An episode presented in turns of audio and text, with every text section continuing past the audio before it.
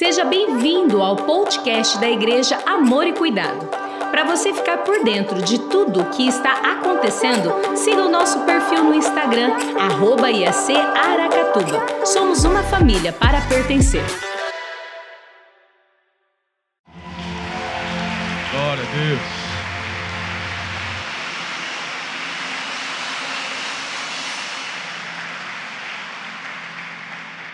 Favor, tome seu lugar, seu assento. Quero dar também a paz do Senhor a todos que nos acompanham pela internet.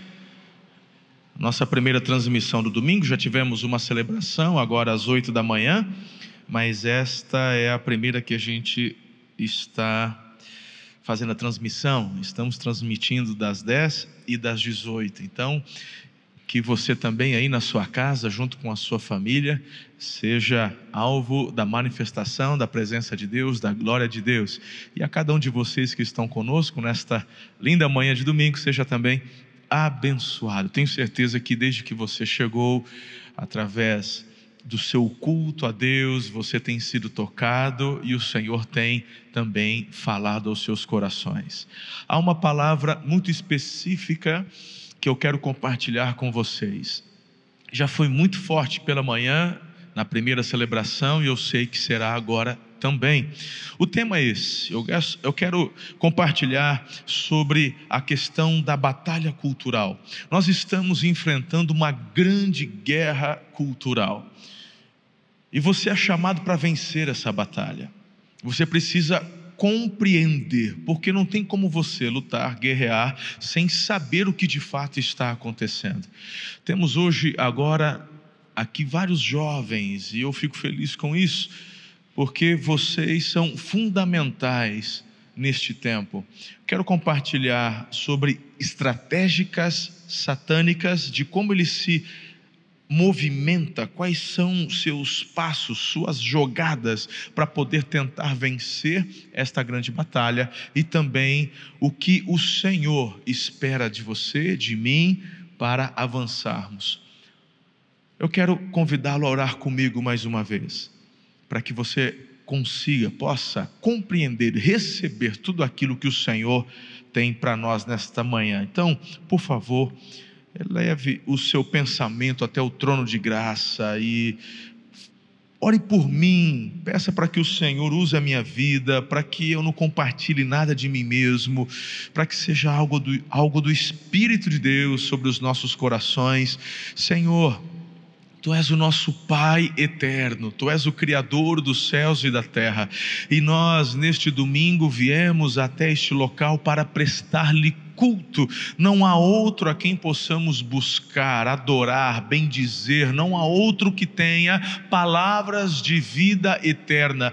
E nós te agradecemos, louvamos o teu nome, querido Pai, pela vida do teu filho Jesus, que pagou o preço dos nossos pecados na cruz do Calvário. Te louvamos, querido Pai, pela pessoa do amado Espírito Santo que habita em nós, é o penhor da nossa nossa herança.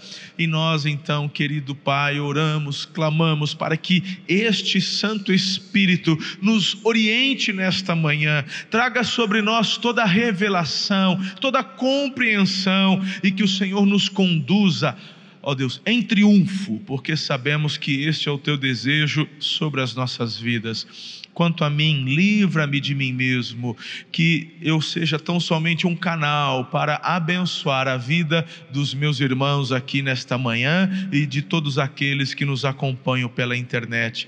A oração que eu faço é com fé no nome forte de Jesus. E a igreja diz: Amém. Eu quero compartilhar sobre este tema, guerra cultural, vencendo esta fornalha. E eu quero me basear no capítulo 3 do livro do profeta Daniel. Ô, filho, você gostou? Vai assistir segunda vez, hein? Aí, aleluia, tamo junto. Para ficar bem preparada mesmo, né? Aleluia, glória a Deus. Essa mensagem, ela está baseada no terceiro capítulo do livro de Daniel. Nós vamos conversar sobre esta história e que ela, na verdade, se repete através dos anos. Você vai perceber que ela não é uma história nova. Você percebe e perceberá que tem a ver com estratégias do inferno ao longo da história, da linha do tempo, porque ele quer promover algo que, quando não percebemos, através da inércia, permitimos que ele vença essa guerra. Por exemplo, me deparei com este enunciado: Marcha Luciferiana para um governo mundial. Esse movimento lá em Boston, 21 de junho de 2020. E aí, saudações, cidadãos de Boston, Massachusetts. Nós somos discípulos de Lúcifer e estamos aqui para cumprir as profecias das revelações e começar o fundamento de formar um governo mundial único. Estamos pedindo a todos os cidadãos da Terra que apoiem a formação do governo mundial único. Então, 21 de junho de 2020, convidamos todos os cidadãos da Terra a iniciar marchas em todo lugar, em apoio à formação de um governo mundial único. E aí ele vai dando algumas instruções, etc e tal, e falando para começar aí nas, onde você estiver e com inclusive estratégias de como você divulga isso, enfim, e por fim, ele, eles terminam, né? Lúcifer é amor, Lúcifer é vida. Talvez alguns possam dizer, pastor, absurdo. Essas ideias já são, já nascem mortas. Ah é? Sério? Como é que surgiu a ideia de comunismo? Com meia dúzia de loucos, irmãos, se reunindo à base de charuto, conhaque, madrugadas adentro, estudando como é que se poderia fazer uma reforma do proletariado, e aí estratégias e como é que a gente faz isso daí, e o resultado disso são milhões e milhões de pessoas mortas. Morreram mais gente por mão de comunismo socialista do que pela Primeira e Segunda Guerra Mundiais juntas. Mas, meu irmão, nessa guerra cultural, o povo não entende isso. Porque tem como heróis Marx, tem como heróis Lenin, Che Guevara, e com mãozinha cerrada, levantando, vidas importam. Para o quinto dos infernos, irmão, esse tipo de anunciação hipócrita, vazia, é uma guerra cultural tentando fazer do falso a verdade e da verdade o falso. Impressionante, pessoas como essa, talvez eu fale, pastor, ideia ridícula, adorador de luz, você vai conseguir juntar gente? Pois é, irmão, está aí. O que meia dúzia começou com ideia errada lá atrás, fazendo é, discursinho em porta de fábrica, virou um movimento que assola o mundo hoje. Essa ideia de governo único mundial, já na palavra de Deus, já, já tem registro de que haveria de acontecer, e aqui estão as ideias sendo levantadas. Daqui a pouco, na verdade, quando você se depara com grandes ideologias, nessa direção, eles de fato, o globalismo aponta para essa questão de um governo mundial único. Há uma guerra cultural que estamos travando hoje, mas esta guerra cultural, na linha do tempo, sempre se fez presente, porque por trás desta grande guerra cultural há um ser maligno que quer tomar para si a adoração, adoração essa que pertence somente a Deus. Você precisa compreender para poder lutar esta batalha. Vamos ao texto, vamos à história em questão. Eu me refiro aqui a Ananias, Misael e Azarias. Conhecem eles? A maioria de vocês talvez não os reconheçam por estes nomes, que são seus nomes proféticos, mas talvez muitos se lembrarão dos nomes que receberam por conta da cultura da época, que era a cultura babilônica, como Sadraque, Mesaque e Abednego. Esses três jovens, mais o seu líder Daniel, porque era um pouco mais experiente, eles foram tirados, exilados da sua terra e levados à Babilônia. E lá na Babilônia, agora eles têm que abandonar sua história e são imersos, mergulhados nessa cultura, que é a cultura babilônica, que era o império mundial, do qual na época seu grande líder Nabucodonosor. Queridos, a Babilônia é um tipo, uma figura do mundo que vivemos hoje. A cultura babilônica, que era uma cultura pagã, é a mesma cultura que a gente vê predominando hoje no mundo inteiro. Em todos os tempos, como disse há pouco, Satanás sempre tentou demonizar a cultura para destruir a fé daqueles que se opõem ao seu domínio. Mas o que podemos ver hoje é algo extremamente explícito, é um assinte, um ataque direto a tudo o que conhecemos como decente, a tudo que conhecemos como conservador. Declare-se conservador e você vai começar a saber o que é ataque. Ataque nas mídias, nas redes sociais. Como eu disse, pulsos cerrados são erguidos aos gritos de que vidas importam, mas são os mesmos pulsos erguidos que também defendem o aborto. Então, que raio de vida é essa que importa? São os mesmos punhos cerrados que, levantados, defendem a legalização das drogas. Então, que raio de vidas que importam, uma vez que sabemos que as drogas matam, escravizam. Os mesmos, em nome do amor livre, defendem também a pedofilia, onde querem descriminalizar a pedofilia, porque, na verdade, é, é amor e se você não sabe, deveria pesquisar quais projetos de, projetos de leis, meu irmão, dos mais bizarros possíveis, projetos de leis são escritos e tentam encontrar assinaturas no Congresso Nacional para ver se conseguem avançar, dentre eles o que acabei de citar. Pasmem você. Rede Globo já colocou, inclusive, em reportagens da sua Globo News, apontando que pedofilia não é uma questão de crime, mas são pessoas que precisam de ajuda médica. Ah, meu irmão. Essa é a batalha, a guerra cultural, a relativa, relativização do que, meu irmão, é errado. Crime é crime. Essa mídia podre que algum tempo atrás assistimos no museu, um homem nu, deitado, sendo tocado por crianças, e quando conservadores idiotas, eu, você, criticamos, apontamos, fomos massacrados, somos retrógrados.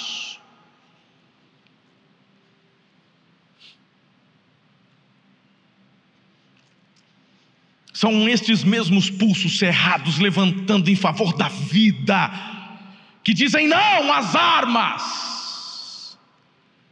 E é isso que embutiram na sua cabeça. Se você nasceu da década de 80 para cá, você cresceu com esse pensamento: ai, arma, armas matam, faca mata, panela mata, violão, dependendo do jeito que pega, guitarra, qualquer coisa mata, mata. Armas não matam pessoas, matam pessoas.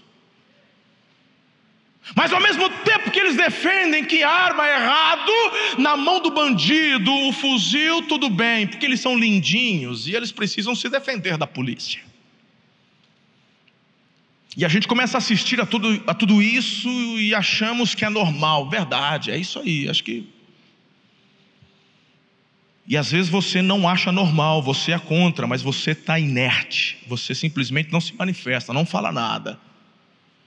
No grupo da família tem os lulistas, tem os petistas, tem os. E aí você nem se manifesta porque você não quer confusão. E a gente começa a perder essa grande batalha cultural.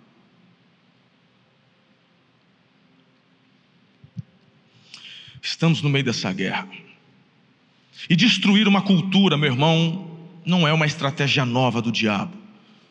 Como a gente pode ver na história de Ananias, Misael e Azarias.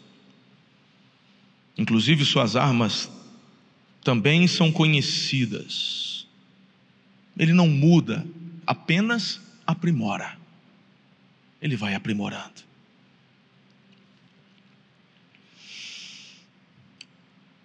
Eu quero te apontar três estratégias do diabo que ele usa para vencer a guerra cultural e quero te apontar duas para você vencer a guerra. Quem está comigo até aqui? Amém? Então, em primeiro lugar, entenda que nesta guerra cultural, Satanás quer destruir a tua fé através do ambiente. E vamos mergulhar, porque você conhece a história. Como eu já disse, esses três jovens são retirados da sua nação e colocados numa nação, neste império, neste contexto, e agora o ambiente é totalmente contrário ao que eles criam, um ambiente totalmente contrário ao que eles acreditavam e aprenderam. Então, Daniel, cujo significado do seu nome é Deus é meu juiz, trocaram por Belsazar, que é um nome de um deus pagão, um deus principal da Babilônia. Ananias, seu nome, meu Deus, o Senhor é gracioso. Tiraram o nome profético dele e deram o nome de Sadraque, servo de Acu, deus da lua. Misael, quem é igual ao Senhor? E deram o nome de Mesaque que significa a sombra do príncipe, ou quem é este? Azarias, o Senhor ajuda. Colocaram o nome de Abdinego, servo de Nego. É isso, meu irmão. Faz parte da estratégia nesta guerra cultural destruir sua base, destruir sua história, seu passado. Isso é tão forte que a maioria de nós nos lembramos deles apenas por seus nomes babilônicos mas poucos decoraram Misael, Azarias, Ananias. É ou não é? Estes jovens estavam em outro país. Estes jovens viram sua nação ser destruída, sua cidade arrasada, o templo do Deus de Israel havia sido incendiado em Jerusalém.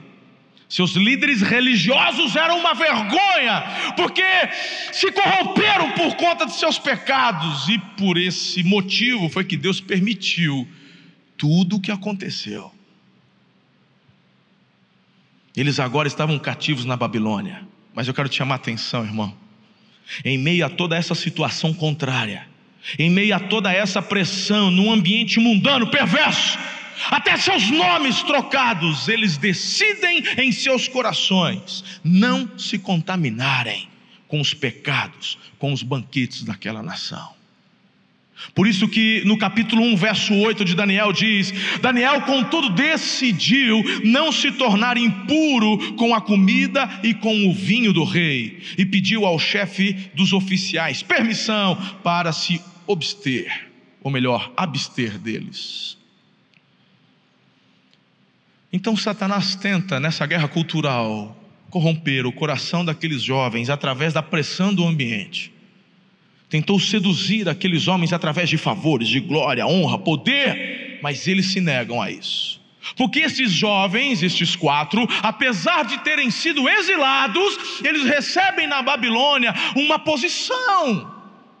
Foram colocados como conselheiros Pessoas instruídas, dos quais o Daniel tinha um cargo mais elevado, assistia mais próximo ao rei. E o diabo nessa guerra cultural quer fazer isso muitas vezes conosco, nos oferecendo, irmão, de, algumas, de alguma forma, não importa qual o seu contexto, você não precisa estar em Brasília, isso começa, como eu disse há pouco, no grupo da família em casa, onde simplesmente ouvimos e nos aquietamos, ah, não adianta falar nada, deixa quieto, é assim mesmo. E a gente começa a saborear as iguarias de Nabucodonosor, daquilo que a Babilônia nos oferece. Você aceita tudo que vem das grandes mídias, e você vai comendo destes manjares.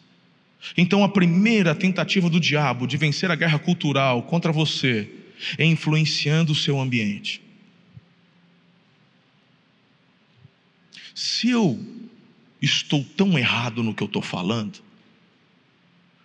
puxa na memória das pessoas do seu convívio, você que está em casa me assistindo, puxa da memória do seu HD, quantos jovens que vocês conhecem que eram uma bênção, pessoas educadas, corteses, respeitavam e honravam os mais velhos. Falando, esse menino tem futuro. E aí, meu irmão, estudioso e tal. E ele chega na universidade. E depois disso, você não o reconhece mais. Quantos? Só eu? Ah, tem bastante. Então parece-me que Satanás ele continua acertando na estratégia dele, através da influência do ambiente, ele muda pessoas para vencer a guerra cultural. Minha filha caçula tem 16 anos, faz 17 meses que vem, está no terceiro colegial. Se formaria no ensino médio agora, final do ano, ano que vem entraria na faculdade. Reunião familiar, sentamos nós quatro, orei a Deus, Deus me deu paz, falou: seguinte, filha, seguinte, você não vai para a faculdade com 17 anos, não. Isso aí não estou falando que você tem que fazer igual, irmão. Cada um tem que orar e pedir a Deus a orientação. Mas eu amo demais a minha filha, para poder perdê-la, só porque eu quero vê-la o quanto antes formada com um diploma na mão. Tomamos a decisão: ano que vem você não vai para a faculdade. Ano que vem você vai fazer um, um curso profundo de inglês. Vai ficar um ano estudando inglês. Parte da manhã, vai ficar sem fazer nada, né, irmão? Que cabeça vazia é oficina do cão. Vai, então, na parte da manhã, você vai fazer um curso de inglês, vai aprimorar o seu inglês. E ao mesmo tempo você vai fazer um curso de teologia. Tem um curso de teologia, minha filha mais velha faz, e vários aqui fazem, que é do IP, então a distância. Então, parte da manhã você vai continuar estudando, vai acordar no mesmo horário que sempre acordou, e vai fazer, vai aprimorar, vai mergulhar. Parte da tarde vai trabalhar. Já começou, inclusive. Bora trabalhar. E aí você vai ter um ano para você crescer, conhecer mais a palavra de Deus, aprimorar sua vida com Deus. E aí no outro ano você vai estar mais madura e então você ingressa na faculdade que você escolher. Desde que não seja nenhuma federal. Vai ter que ser em Araçatuba, debaixo da minha barba. Porque eu sou um pai opressor? Ou porque eu sou um pai que não vou perder filho para a influência satânica de uma cultura podre. Mas tem uma segunda estratégia. Quando ele não consegue vencer através da ameaça do ambiente, quando ele não consegue vencer e derrubar a tua fé por conta do ambiente, a segunda estratégia do diabo vem com ameaça. Ah, meu irmão, olha o texto. E veja se não é exatamente o que acontece hoje. Hã? Quando Satanás percebe que aqueles três jovens, quatro jovens, não cederam, não se permitiram levar por conta, então ele começa a arquitetar um plano terrível.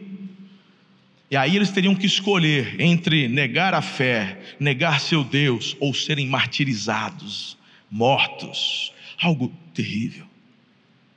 Então, a gente vê Satanás na vida de Nabucodonosor mandando levantar, fazendo ele erigir um, um, uma estátua dele mesmo, Nabucodonosor, 24 metros de altura, ouro, pensa num negócio grandioso, imponente. Ele era o império mundial, irmão. E ele então erigiu essa monstruosidade, essa, é, é, esse. E todos ao som da harpa, da cítara, das flautas, deveriam se curvar e adorar. E aí vem a ameaça. Porque os dois não cederam à pressão do ambiente, mas agora vai morrer. Se não adorar, vai morrer. Ah, perdi na primeira, na segunda eu ganho, sem chance. Em todos os tempos, queridos, Satanás sempre quis ser adorado e a única forma que ele consegue fazer isso é através de imagens, ídolos que são falsos deuses. Dá para você imaginar uma nação inteira É dia de festa, é dia de inauguração, todo mundo querendo puxar sardinha né, para o Nabucodonosor, todo mundo querendo chamar atenção. Eu adoro melhor, eu vou ser o primeiro a botar a boca na terra, eu sou o primeiro. Meu irmão, todo mundo querendo agradar. E de repente, quando os instrumentos são tocados, está todo mundo no chão e só tem três em pé. O Daniel não está junto, porque o Daniel, por ter um cargo mais elevado, ele está do lado de Nabucodonosor. E os que estão do lado dele não precisavam se curvar, apenas os que estavam no meio do povo. E três em pé. Sempre tem um dedo duro para te entregar. E alguns astrólogos, quando viram isso, correram e contaram para o Nabucodonosor. Meu irmão, esse homem ficou endemoniado. Ficou. Perceba que quantas vezes você e eu somos de igual forma ameaçados também. Estes meninos, estes jovens confiavam em Deus mas a confiança deles em Deus não os livrou do ambiente ruim e também não os livrou das ameaças. O que eu quero que você entenda, querido, é que, não sei se já aconteceu com você, você ora, ora, você clama, você pede, você jejua para Deus te livrar de uma situação, de um confronto, mas parece que Ele não ouve. A impressão que nos dá é que ele não se importa. É como se ele nem estivesse por perto. E às vezes a situação piora. São momentos que a gente não consegue compreender nada do porquê daquilo estar acontecendo. Não é verdade, irmão? Você já passou por isso também? Eu sei e tal. Esses três jovens estão nessa situação. Agora, a terceira estratégia é ambiente não, não funcionou, a ameaça não funcionou, então agora vem a pressão da fornalha. Por isso o nosso tema, vencendo esta fornalha. Porque está na hora de executar a ameaça. Eu te ameaço. Ah, você não parou? Pois então eu vou executar. Quando eles são conduzidos diante do rei, a coisa fica muito feia a situação fica caótica, um momento de decisão. Veja a ameaça que o rei fez, versículo 15, a parte B. Mas se não adorarem, serão imediatamente atirados numa fornalha em chamas. E que Deus poderá livrá-los da minha mão. Meu irmão, sabe o que me dá a plena convicção quando eu leio esse texto? É que Nabucodonosor estava totalmente tomado por Satanás, ele está endemoniado. Incrível como essa palavra dele se assemelha a palavras como a que Jesus ouviu no deserto. O diabo lhe disse, Lucas 4:3, se é o filho de Deus, manda estas pedras transformarem-se em pães. Ou como lá na cruz, quando o primeiro bandido olha para Jesus e diz: Salva-se a si mesmo, se é o Cristo escolhido. Salve-se, desça desta cruz se você é o filho de Deus. E a gente olha para Nabucodonosor, olhando para aqueles três jovens e dizem: Que Deus poderá livrá-los da minha mão. Ei! É o próprio diabo tomando a boca daquele rei. Satanás é mestre da afronta, ele é mestre do escárnio, ele é mestre da zombaria e da ameaça. Ele sempre pergunta: onde está o seu Deus? Por que, que ele não te ajuda? Por que, que o seu Deus não te defende? Talvez, meu irmão, você passou por algo parecido nesse tempo de pandemia, quando o patrão falou o seguinte: não tem como te manter, não tem como te dar o teu salário, vou ter que dispensar você. E a primeira coisa que você parece que recebe como uma seta entrando no teu coração é essa: cadê o seu Deus? Ué, ele não é ele que te guarda? Parece que algumas ameaças são iguais. Agora, você precisa saber que todo servo de Deus Todo filho de Deus tem seu dia na fornalha. Sabe, irmãos, a Bíblia nos ensina que passamos por provas. Deus prova seus filhos. Só é provado quem é filho, isso é maravilhoso. Se você está vivendo um tempo de fornalha, dê glória a Deus, você é filho dele. É neste tempo, e neste tempo, Satanás, ele aponta o dedo para poder falar para a gente: quem é que vai livrar você das minhas mãos?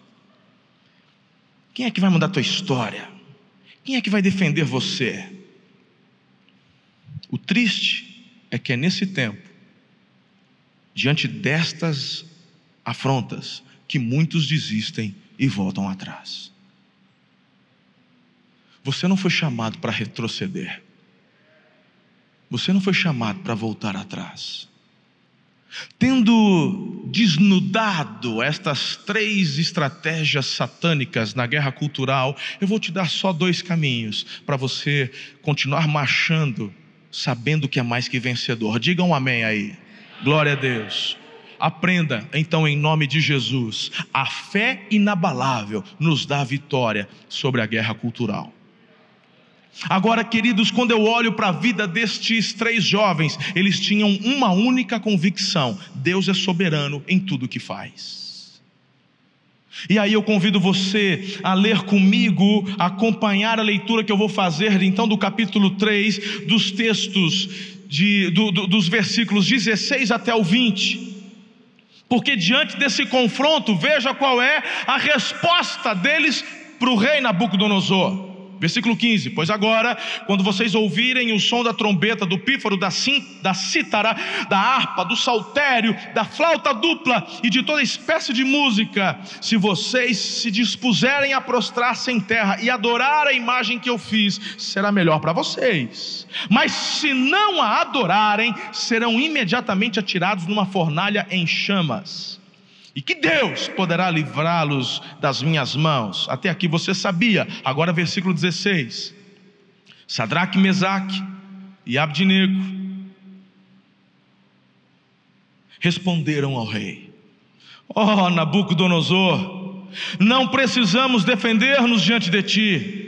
Se formos atirados na fornalha em chamas, o Deus a quem prestamos culto pode livrar-nos e ele nos livrará das tuas mãos, ó rei. Mas se ele não nos livrar, saiba, ó rei, que não prestaremos culto aos teus deuses, nem adoraremos a imagem de ouro que mandastes erguer.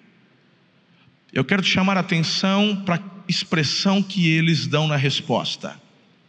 O Deus a quem servimos pode. Eles não estão afirmando, o Deus a quem servimos nos livrará da fornalha. Ele diz: pode. Aqui está a diferença daqueles que têm uma fé inabalável. Tem muita gente que está sucumbindo, retrocedendo, porque tem uma fé condicional. A fé condicional é: eu estou contigo, Deus, desde que o Senhor faça do jeito que eu quero. Eu estou contigo desde que eu não perca meu emprego, não perca minha saúde, não perca nem, ninguém que eu amo, desde que eu receba aquilo que eu estou te pedindo. Não é fé inabalável.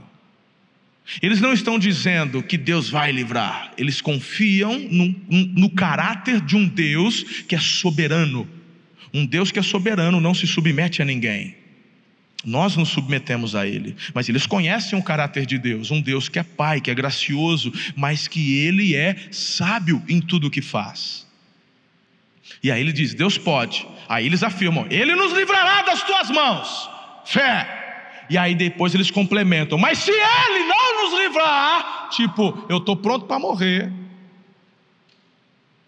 porque Ele é soberano.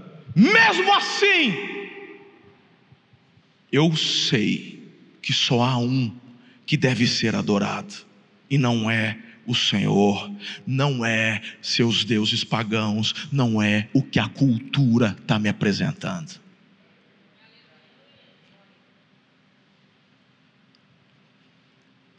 Diga comigo, fé inabalável. Bem, você pode imaginar, o diabo fica endemoniado. Irmão, o texto fala, no versículo 19: Nabucodonosor ficou tão furioso que o seu semblante mudou. O que que, quem já viu gente endemoniada? O que, que acontece quando um, alguém fica endemoniado? semblante muda, a voz muda. Meu irmão, não é o Nabucodonosor, é o diabo. Meu irmão, todo ser humano que quer buscar adoração para si, na verdade é o diabo tentando pegar essa adoração. Porque você e eu fomos criados para adorar, buscar a Deus, a, a, a natureza declara a grandeza desse Deus. Mas o diabo, de alguma forma, quer fazer isso, e ele usa pessoas. Todo movimento que tenta apontar alguém, alguma coisa, tem o dedo de Satanás. Nabucodonosor tem o seu semblante desfigurado. O texto não fala, mas para mim, a voz muda. E o que, que ele diz? Acendam a fornalha sete vezes mais. E a Bíblia diz, só você acompanha depois o texto em casa, que eles escolheram os homens mais fortes da Babilônia entre os seus soldados. Cadê os bombadão? Cadê o pessoal da, da academia? Os jiu-jiteiros? Pega lá, chama. Aí vieram, amarraram os três. Amarraram os três e a Bíblia fala que quando eles abriram a porta da fornalha e jogaram os três, o fogo estava tão sobremodo aquecido que as labaredas que saíram mataram aqueles homens fortes, os soldados. Agora imagine você, ninguém morre queimado, irmão, em silêncio. Bom, já que eu estou queimado, deixa queimar. O deixa queimar é quando a gente, né, deixa queimar, deixa queimar. Né? Mas naquela hora, irmão, quem está pegando fogo, grita. Então imagine você que por um lapso de tempo, um pequeno tempo, os três na fornalha perdem o foco e eles começam a observar os soldados que estão morrendo. Isso é o natural, é o normal, é ou não é? O pessoal gritando e o povo tentando abafar e apagar o fogo. E que misericórdia, que trem, oh, que coisa feia. Rapaz, imagine os outros lá três lá. Quando eles voltam a atenção para os três de dentro, Uai, parece que estão andando lá dentro. Não morreram ainda aquelas desgraças? Que é isso? Aí a Bíblia fala que o Nabucodonosor tenta se aproximar até onde era seguro e ele começa a observar e ele diz: Ei, a gente não jogou três? Por que, que eu estou vendo o quarto? E aí, meu irmão, eu quero conduzir você ao segundo passo que te dá vitória contra a guerra cultural é você ter a consciência, a certeza, a convicção do quarto homem ao seu lado. A Bíblia diz que quatro pessoas estavam andando dentro da fornalha. E o Nabucodonosor declara: E este quarto tem a aparência de um filho de Deus, ou de filho dos deuses.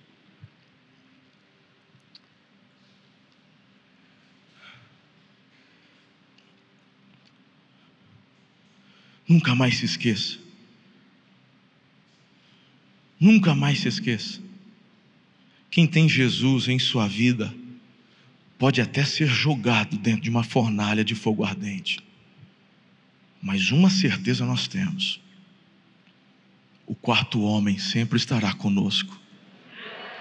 Sabe por quê? Porque ele prometeu. Esse quarto homem é Jesus de Nazaré. Ele disse: Tem de bom ânimo, eu venci o mundo. Eu vejo, irmãos, pessoas angustiadas neste tempo. São tantas coisas que a gente está ouvindo, uma desarmonia entre os poderes, porque uma democracia precisa de harmonia entre os poderes entre o governo, parlamento, senado, justiça, força militar, a harmonia nos traz uma democracia madura, saudável, e os nossos poderes estão em pé de guerra. Eu não tenho político de estimação, irmão. Eu sou servo do Deus Altíssimo. A minha oração é pela paz e prosperidade da nossa nação. Mas eu vejo que esta instabilidade começa a gerar no coração de muita gente uma angústia Jesus falou o seguinte: vocês terão aflições neste mundo, Esta guerra cultural não para. Você tem que olhar para a história na linha do tempo de Deus. Se você começa a analisar a história apenas na tua linha do tempo, você vai entrar em parafuso, irmão.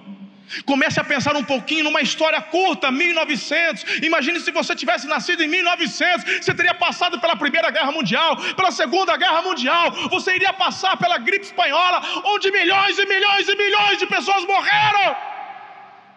Mas tem gente tão focada só no próprio umbigo que parece que vai morrer de angústia. Tem gente que não vai morrer de Covid, não, vai morrer de depressão, de angústia, porque não creem na soberania de Deus, não estão crendo na promessa do elemento do quarto homem, porque ele disse: Estarei convosco todos os dias até a consumação dos séculos. Não te abandonarei não os deixarei órfãos, é promessa dele.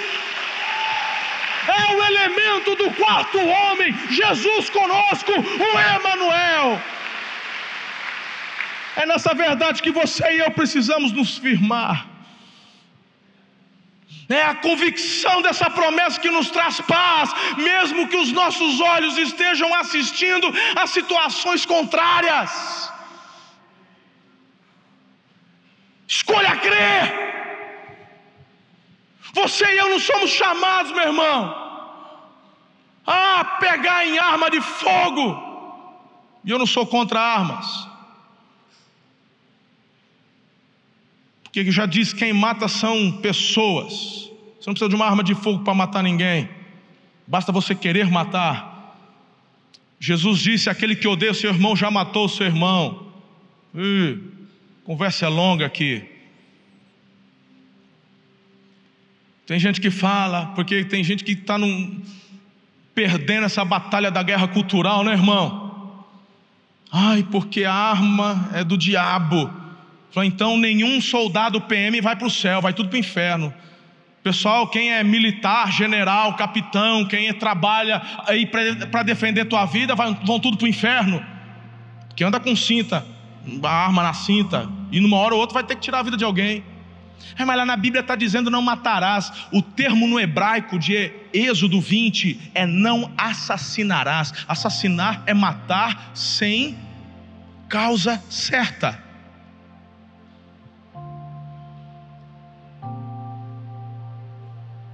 Desarmar cidadão de bem faz parte dessa nova cultura porca podre. Você, meu irmão, eu vejo na palavra de Deus instrução para você defender tua casa, tua família. Que conversa é essa? Essa turma que nasceu da década de 80 para cá tem uma visão deturpada do que é certo, do que é errado. Mas a nossa arma contra a guerra cultural, não tem pólvora, não. Nem punhozinho cerrado levantando. A arma que temos são armas espirituais. São armas, queridos, que nós usamos com os joelhos dobrados. Estas armas espirituais nos trazem altivez, coragem, altivez no que eu digo, no, no sentido de ousadia. Não ficamos parados, não ficamos inertes diante do que estamos vendo. Oramos, jejuamos, declaramos palavras proféticas. Você vai falar para mim, meu irmão, porque da história que eu conheço, recente, quando que igrejas ficaram fechadas por 90 dias, e tem lugares, inclusive igrejas nossas, que ainda estão fechadas, proibidas de se reunirem presencialmente. Quando na história vai falar para mim que não é espiritual, vai falar para mim que não é maligno parar a adoração a Deus? Por quantos e quantos anos, todos os domingos, igrejas, milhares, milhões de igrejas ao redor do mundo reunidas para cultuar o Deus vivo e uma estratégia satânica de alguma forma, irmão, de cercear, parar essa adoração, vai falar que você não consegue discernir isso.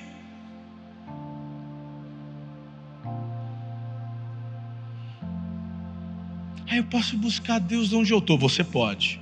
qualquer hora, qualquer lugar, pode. Mas quem escolheu ser cultuado dessa forma não fui eu, foi Ele. Quem instituiu a igreja não fui eu, foi Deus. Como eu compartilhei no meu testemunho semana passada, nem pastor eu queria ser. Nunca desejei, porque tem gente que já nasce com uma vocação, né? Ai, meu sonho, nunca foi, irmão. Que ojeriza de pastor, missionário.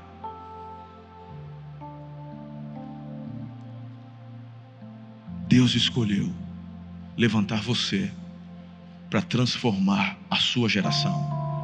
Olha para mim, escuta o que eu vou te falar. Ele não está preocupado apenas com esse tempo. A linha de Deus, ela é muito maior. Para de ser egoísta.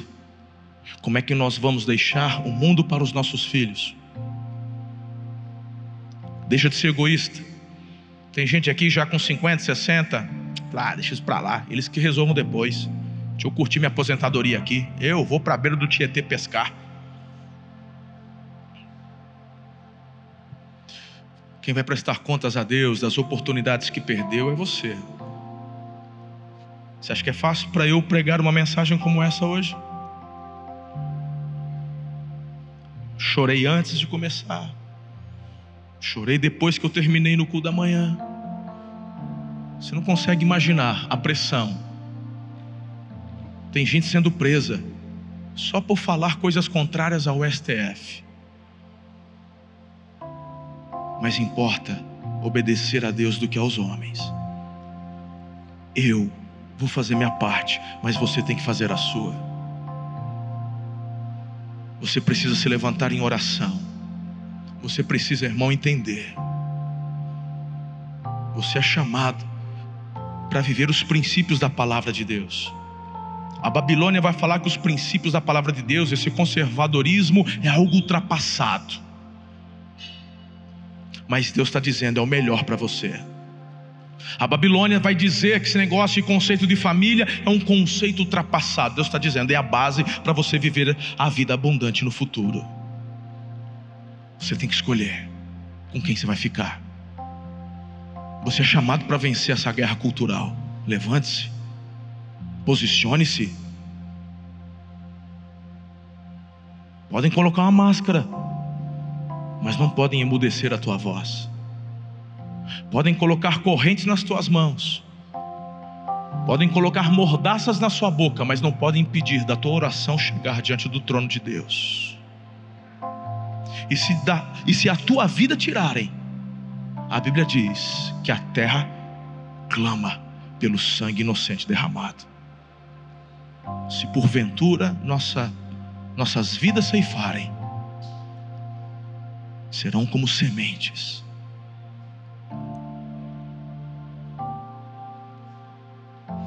Quatro jovens fizeram uma ruaça numa Babilônia. Porque quando Nabucodonosor olha e vê, mandam tirar, saem três.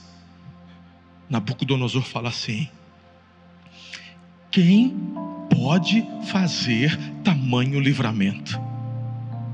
E ele lança um decreto que todos deveriam adorar o Deus daqueles jovens. O Deus de Daniel, o Deus de Azarias, Misael e Ananias. Os líderes religiosos tinham se corrompido. Mas quatro jovens consagrados mudaram a história de um império mundial. Essa mensagem é uma convocação. Você que está em casa me assistindo, essa mensagem que a gente vai compartilhar no YouTube, essa mensagem é para você eu sei que tem muitas coisas que estão falando para vocês sobre amor. Vidas importam.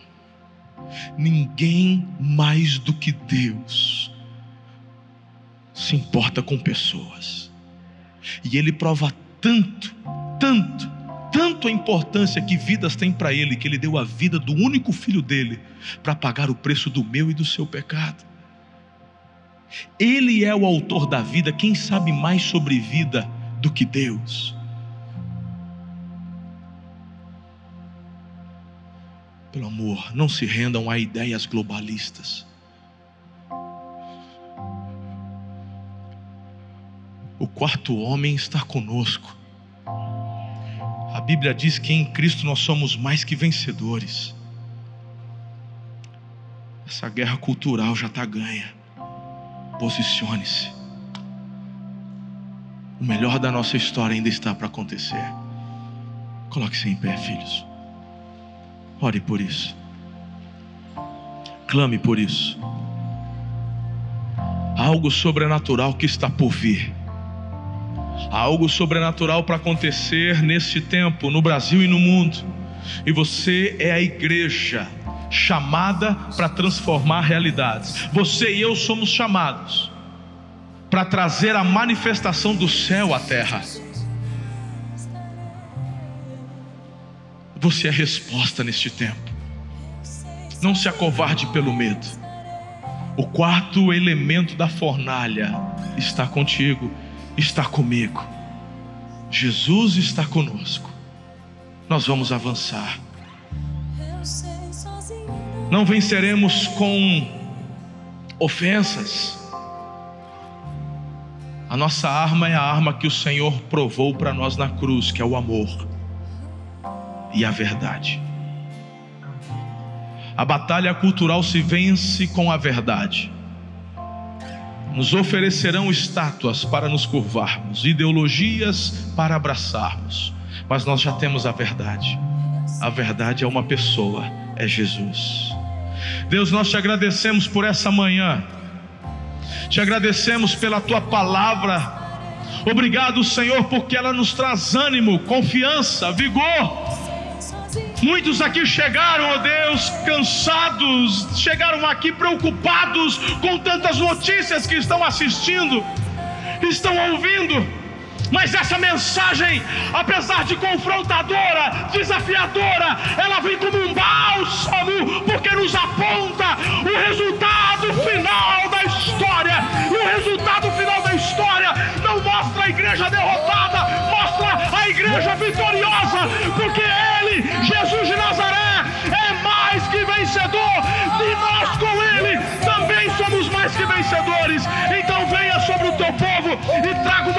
de ânimo, de renovo. Senhor, dê ousadia, dê coragem, dê sabedoria, discernimento, porque nós vamos avançar.